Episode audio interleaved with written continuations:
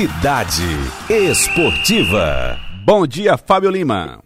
Bom dia, Joelson. Bom dia, Livaldo. Ouvintes da Rádio Cidade Verde. Ótima terça-feira. Joelson, você é, tem dinheiro aí de sobra aí para comprar o Arthur, né? Pois é, o volante brasileiro Arthur acertou a sua transferência do Barcelona para Juve da Itália. O jogador foi vendido por 72 milhões de euros, aproximadamente 441 milhões de reais é dinheiro. Tenho, tenho dinheiro na conta, mas dá pra pagar só metade desse passe dele aí. Que é isso, Jans? não, não é, seja modesto. Porque a outra metade é Elivaldo, meu sócio aí nos negócios. É. aí é. E Arthur, pra mim, eu só tenho um. É o Antunes de Coimbra. Antunes Coimbra, Ozi. Ah, esse, esse Arthur vale muito mais. Agora, o, pra mim, em termos históricos, inclusive, agora é engraçado porque o Arthur é o nome que não está bem no Barcelona, né? Parece que não engrenou no é. Barcelona da, desde que chegou. Chegou com, com um grande destaque, mas não engrenou e está saindo do Barcelona para Juventus como a terceira contratação mais cara de jogador brasileiro. Terceira transferência mais cara. O Neymar foi transferido por 222 milhões de euros do Barcelona para o PSG. O Felipe Coutinho saiu do Liverpool para o Barcelona por 145 milhões de euros e foi outro que não deu certo no Barcelona, que não vingou. Uhum. Depois já teve que sair de lá também. O Neymar saiu do Santos para o Barcelona por 88 milhões de euros e o Arthur está saindo por 72 milhões. É a quarta transferência de brasileiro mais cara, na verdade, mas o terceiro jogador brasileiro mais caro nessas transferências. E, Fábio, o que pegou o... lá com o Arthur no Barcelona? Ele concorria, era com o Busquets ali no meio de campo, é? Também, mas eu acho que é, é, eu acho que o problema do Arthur, no fim das contas, é o problema do Barcelona como um todo. O, o time todo tá com problema. O time todo tá. É, é parece que o time todo não tá engrenando. Né? A gente não tá vendo um Barcelona que é, possa brigar por grandes coisas na temporada. Não é aquele Barcelona que a gente já viu como antes. E o Barcelona é, depois que perdeu grandes nomes, próprios que perdeu Chave, perdeu outros nomes, é, que, que foram se aposentando, inclusive, não é o mesmo. É, não, você vê que o Barcelona hoje não é, consegue, com o Messi sozinho, fazer seus resultados. E isso, eu acho que quando você tem um coletivo que não está funcionando, acaba afetando individualmente também. Você acaba pagando o pato também, não adianta. Então o Arthur, que se tivesse num time que estava é, bombando como o Barcelona estava antes, talvez o Arthur tivesse deslanchado. Aconteceu o, o contrário e eu acho que é isso que a Juventus está apostando. A Juventus está apostando numa mudança.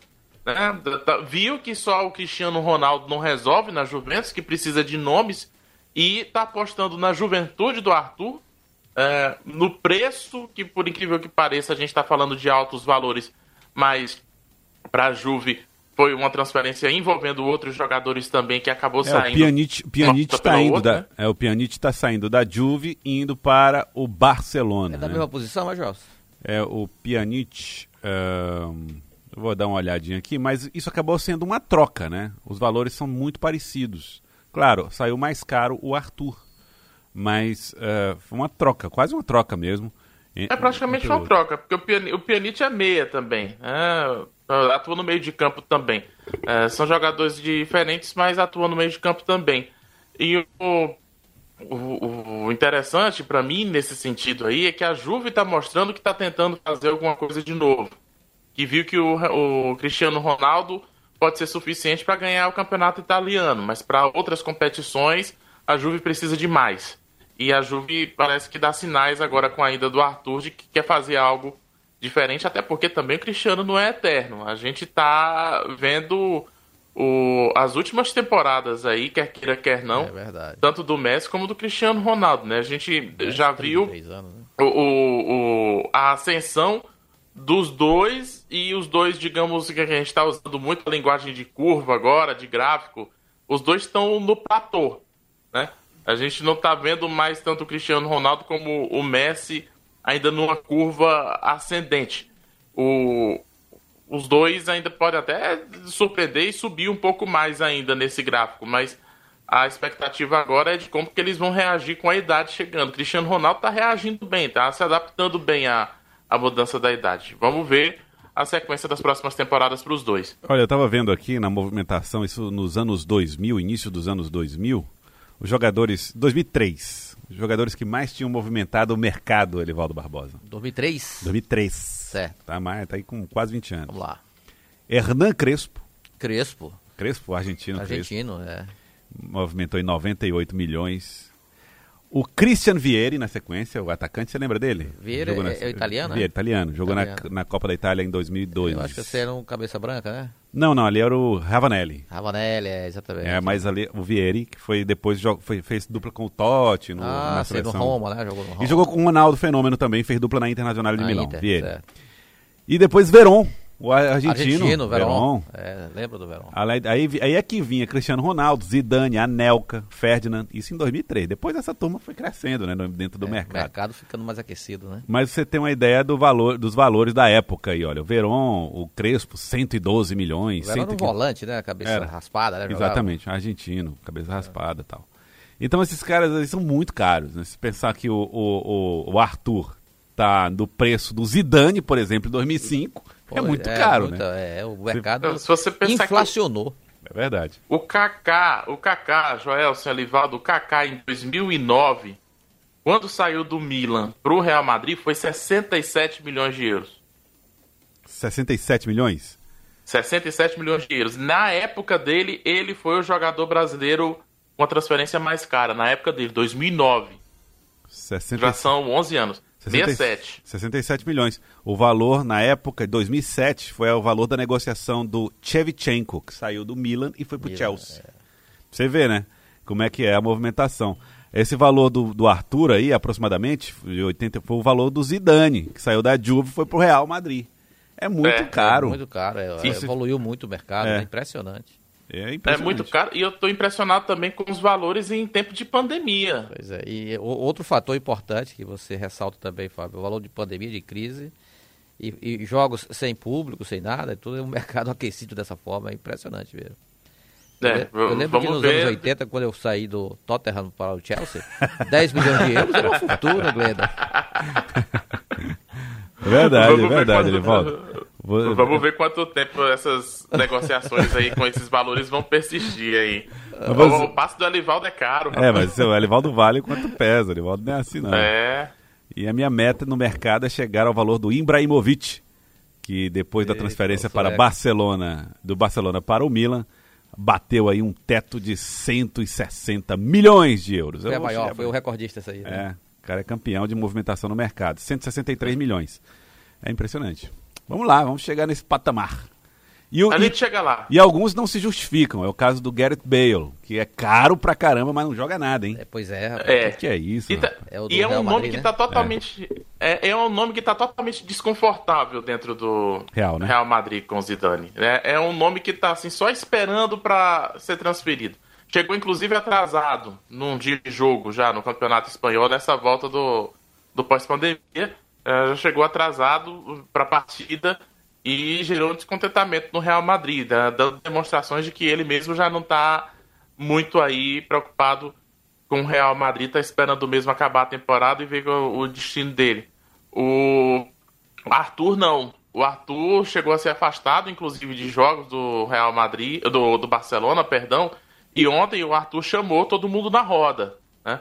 Chamou os colegas de Barcelona, disse que a negociação estava feita, confirmou para todo mundo mas que ia cumprir o compromisso dele de se empenhar, de jogar, de buscar o título, que está difícil, o título do Campeonato Espanhol para o Barcelona, mas garantir o empenho para os colegas nessa reta final de temporada na Espanha, que ainda tem Campeonato Espanhol e tem a Liga dos Campeões. Tem a Liga dos Campeões da Europa também, perdão. Agora, então, é. É, eu, eu, é, é, pois não, pois não, Fábio. Pode falar. Não, pode não, falar, essa, essa, questão do mercado é realmente muito difícil de você entender. É, não, não dá realmente para entender. O, como é que o Higuaín custa 141 milhões e o Mbappé 145? Não, não tem explicação. Você vai tirar uma, numa pareia. vai tirar na pelada. Você vai tirar não. quem primeiro? É, Mbappé nem se compara. É o primeiro ah. que eu tiraria. Difícil, viu, de entender o mercado, meu caro é, Fábio Lima.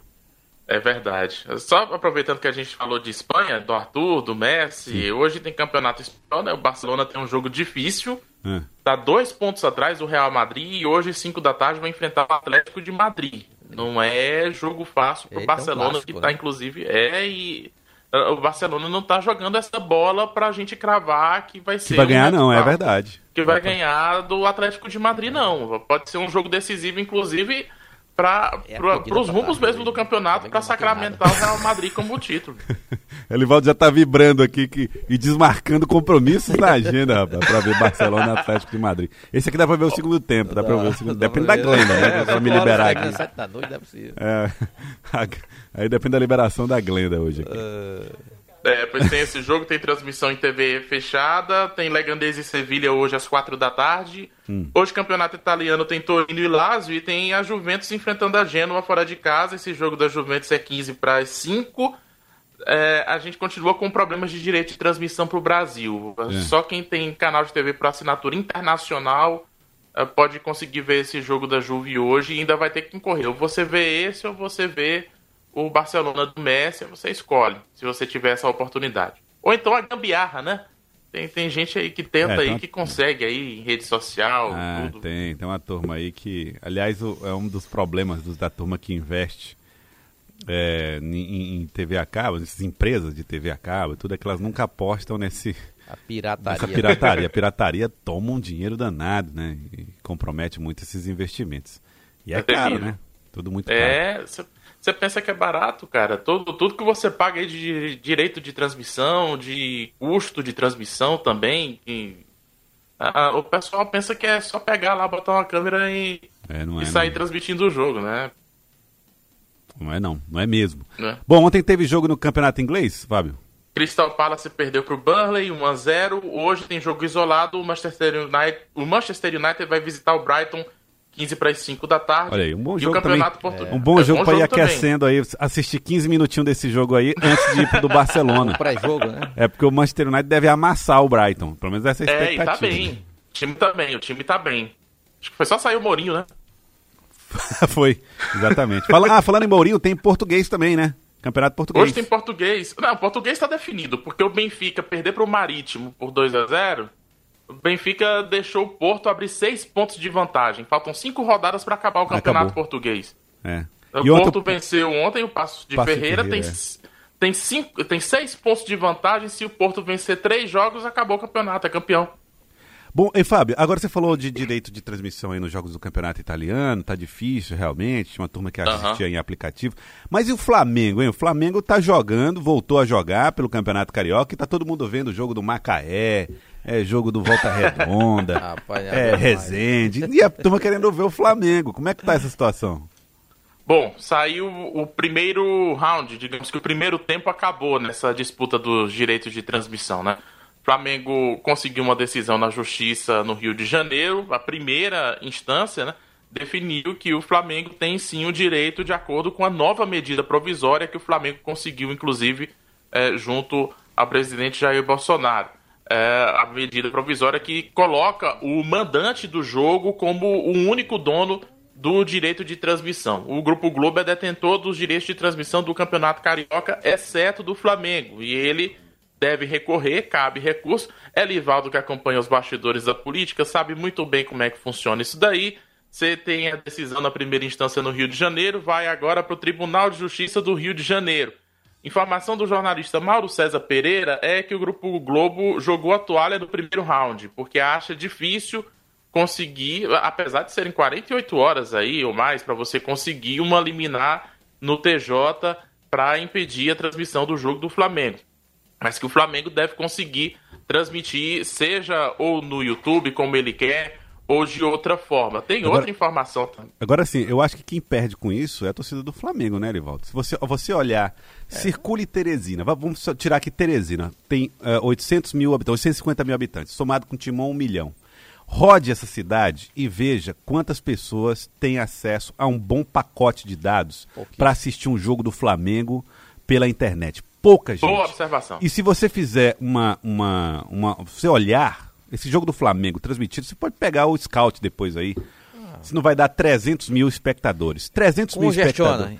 300 mil pessoas assistindo um jogo de futebol é nada se você é. pegar na televisão uma transmissão. Repito, se você transmitisse o jogo só para Teresina e Timon, você teria 500 mil pessoas assistindo por TV. que não interessa a ninguém. não interessa a ninguém. O torcedor do Flamengo vai ser diretamente afetado por essa briga. O Flamengo devia abrir logo isso, fazer um acordo aí. Olha, estamos fechando acordo para esses jogos, mas não vai valer para os próximos. Vamos fechar só esses aqui para a turma assistir, acompanhar. O torcedor tá voltando, pandemia, PPP. É, e depois a gente volta a discutir o assunto. Decisão insana essa. Eu achei, eu achei, eu não achei que foi totalmente não. na contramão da realidade, inclusive, que nós estamos vivendo hoje. E ainda temos de ser punidos para ver, por exemplo, Vasco e Macaé. Aí lasca. Olha, Elivaldo, Joelson, é, sobre direitos de transmissão, só para a gente fechar, é, em outros países está sendo feito acordo de transmissão de jogos na TV aberta justamente por conta da pandemia. Então, jogos que não seriam transmitidos em TV aberta foi feito acordo na Itália, na Inglaterra, para essas transmissões. É o contrário do que acontece no Brasil. A gente está tendo uma disputa.